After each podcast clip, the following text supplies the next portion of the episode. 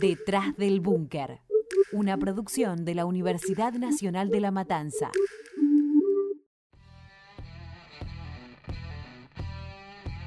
Bienvenidos y bienvenidas a Detrás del Búnker. El que depositó dólares recibirá dólares. ¡Nos inunda más! ¡Nos inunda más! Sí, absolutamente. Vos sabés que sí. Vos sabés que sí. Pero esta noche volvimos y vamos a ser mujeres mejores. ¿Quién no quiso vivir una peli alguna vez? Hollywood hizo una excelente industria mostrando lo genial de la vida de fantasía, donde todo sale bien, donde hay buenos y malos, o donde por lo menos el final de la peli te deja al borde de la silla. ¿Quién no vio más de una vez las películas de superhéroes? ¿Quién no quisiera superar la adversidad y hacer lo que es correcto? Hoy te presentamos Vincent Files, Vivir en una película. No lo olvides, un gran poder conlleva una gran responsabilidad. El escándalo de Vincent Files nos hace preguntar si estamos viviendo una película. Y si efectivamente lo estamos haciendo, ¿qué tipo de peli es? Primero repasemos el caso. FinCEN es la red de control de delitos financieros que pertenece al Departamento del Tesoro de los Estados Unidos. Algo así como nuestro Ministerio de Economía, ponele. Esta red de control se mantiene súper secreta y está en estrecho contacto con los bancos internacionales para alertar sobre los posibles delitos financieros. ¿Y qué es lo que pasa cuando un banco detecta un posible hecho delictivo? Debe realizar un reporte de operación sospechosa y elevarlo al FinCEN para su debida investigación y acción. ¿Cualquier banco está involucrado? No, estos son únicamente los bancos a escala global. Estos bancos son importantes porque tienen acceso a la Reserva Federal de Estados Unidos para compensar sus flujos de dólares, es decir, para regular sus reservas en el papel moneda estadounidense. ¿Cuál fue el escándalo entonces? Se filtraron varios documentos secretos de estos reportes que revelan un millonario flujo de fondos de origen delictivo. La filtración muestra cómo estos bancos globales movieron millones de dólares sin responder a ninguna ley contra el lavado de dinero, a pesar de haber levantado las alarmas del sistema de control. En toda película tradicional de superhéroes está el personaje principal que, con sus poderes, lucha contra los malvados. Pero nuestro héroe nunca está solo, sino que muchas veces es ayudado por un periodista, quien investiga el caso hasta las últimas consecuencias. Con esta información, el superhéroe sabe dónde y cómo atacar, y si todo sale bien, al final del día pone tras las rejas a los villanos y consigue una cita con su ayudante periodista. ¿Y quiénes son los buenos de esta historia? En este caso, los superhéroes y ayudantes se fusionan, porque por el escándalo de FinCEN, periodistas de 88 países del mundo formaron el Consorcio Internacional de Periodistas de Investigación. Al mejor estilo Avengers, 108 medios asociados abrieron esta investigación periodística que se llama FinCEN Files y que trabaja sobre la información que obtuvo el medio BuzzFeed News. Más de 400 profesionales analizaron durante más de un año 2.100 reportes de operaciones sospechosas. El periodo investigado va desde 1999 hasta 2017, pero la mayoría de los reportes son a partir del 2011. El monto total de las transacciones sospechosas supera los 2 billones de dólares. ¿Quiénes participaron de estas transacciones? Cuando se indagó en los responsables, se abrió un abanico enorme de posibilidades. Pero como siempre, la mayoría son políticos y empresarios corruptos. Un poco cliché, ¿no es cierto? La vida real, inspirada en villanos épicos que van desde Lex Luthor hasta Iván Drago, trajo sobre la mesa al ex vicepresidente de la República del Congo, al ex ministro de Energía de Kazajistán, una multimillonaria de Angola, el asesor presidencial de Ucrania y al ministro de Petróleo de Venezuela. Y por su parte, la FinCEN había elaborado una serie de informes a pedido de algunos comités del Congreso de Estados Unidos porque estos comités estaban investigando la interferencia rusa en las elecciones de su país. Ni Stan Lee se animó a tanto. El Congreso de FinCEN Files, sin querer queriendo, aunó a los clásicos villanos, los poderosos de países exóticos, los narcotraficantes y los viejos y confiables rusos. ¿Quiénes son estos bancos globales implicados en el escándalo? Figuran varias instituciones, pero las más importantes son HSBC, Deutsche Bank, JP Morgan y Chase Barclays. Bueno, pero para un poco. Si estos bancos se dan cuenta de las transacciones, ¿no pueden hacer nada? Los bancos de Estados Unidos tienen las herramientas y la potestad para frenar estas transacciones, pero por lo general optan por elevar un informe a FinCEN una vez que la operación está terminada.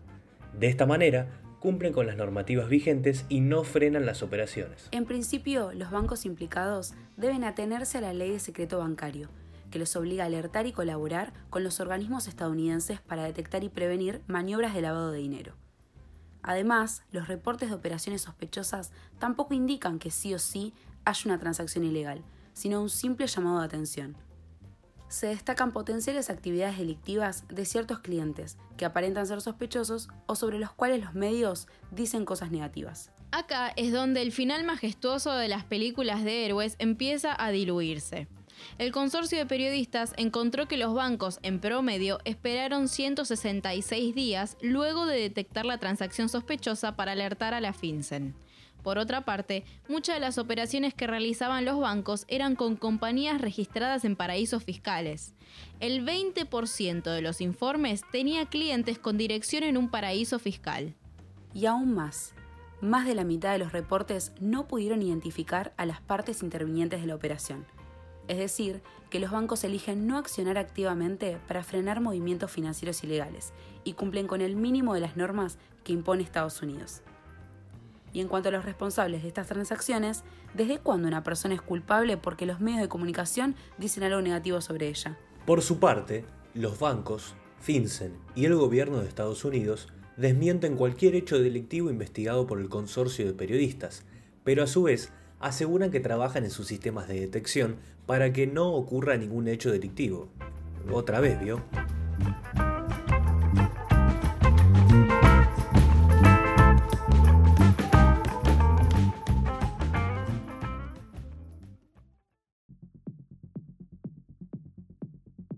Buenas chicos, les presento a Fidel, él va a ser el nuevo pasante, nos va a acompañar en el brainstorming de hoy, así que seamos buenos con él, ¿eh?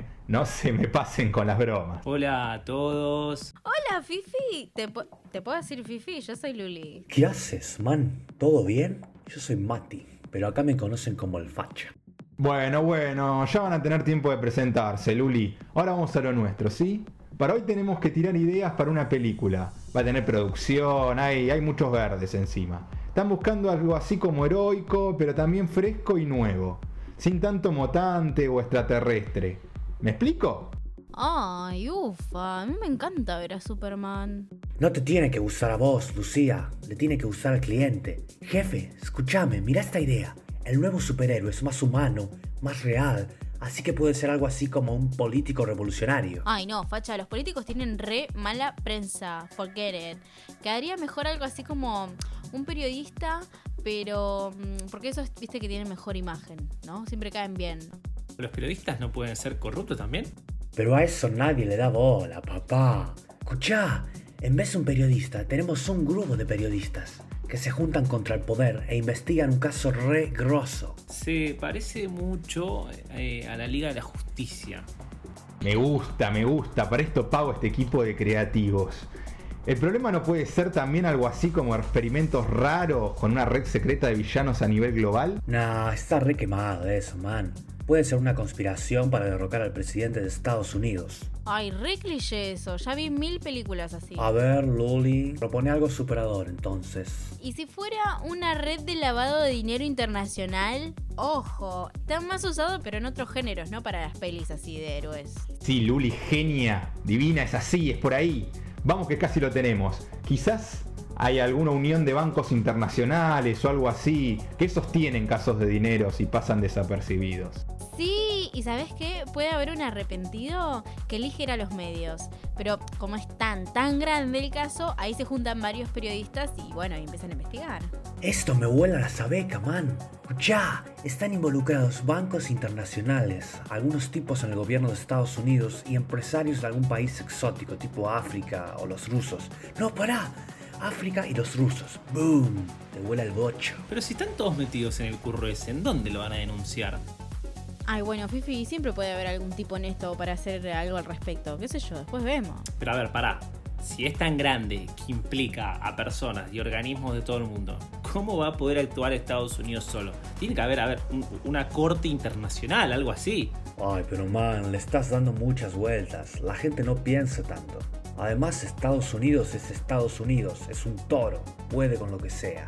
Ah, no te la puedo creer. Párame todo acá. No saben lo que acabo de leer en Twitter.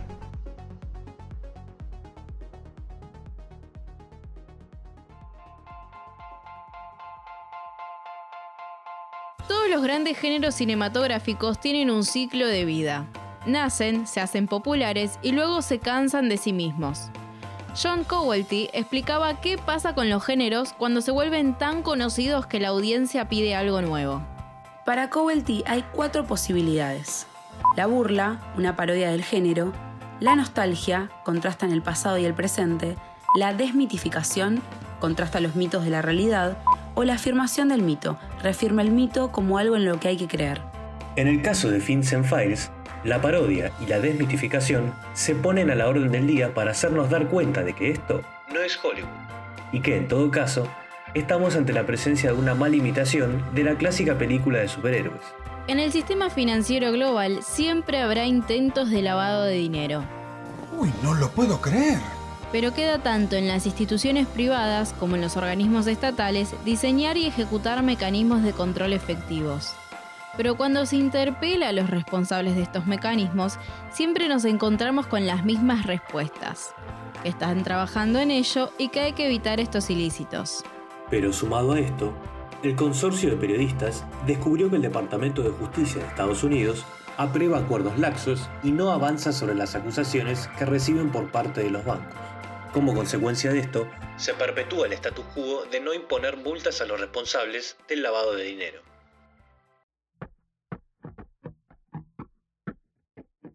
Los héroes de esta historia dejan algunas preguntas. Los periodistas del consorcio hacen hincapié en que los fondos son desviados y no son usados para el bienestar social. Parte de los fondos que se manejan entre estos bancos y la Reserva Federal provienen de los impuestos y contribuciones que aportan los ciudadanos de a pie. Las investigaciones periodísticas lograron rastrear el rol de los bancos, quienes ocultaron el dinero y desviaron fondos públicos generando una serie de actividades ilegales.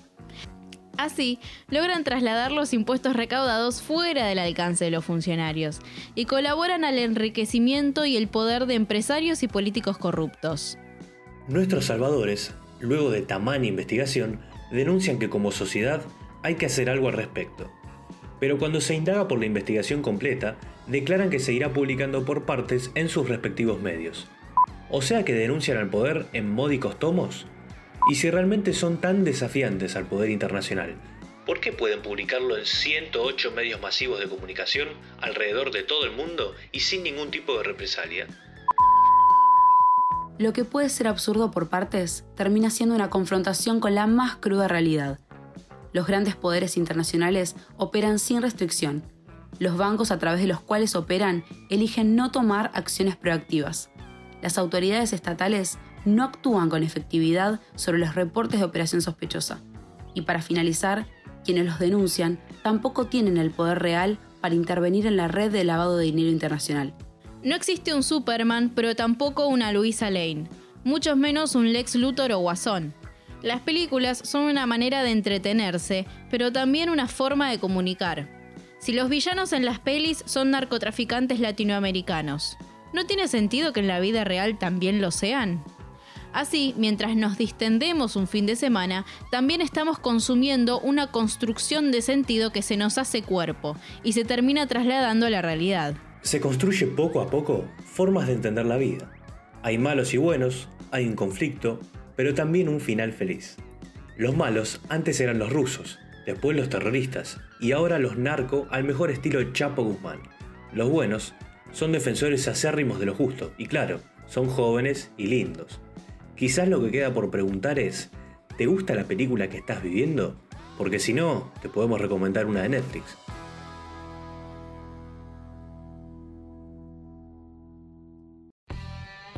Nosotros somos Marianela Firmenich, Noelia Pontes, Nicolás Espinazola, Matías Hernández, Lara Catalogni y Joaquín Longobuco. Les esperamos en el próximo episodio. para seguir analizando y conociendo más historias detrás del búnker.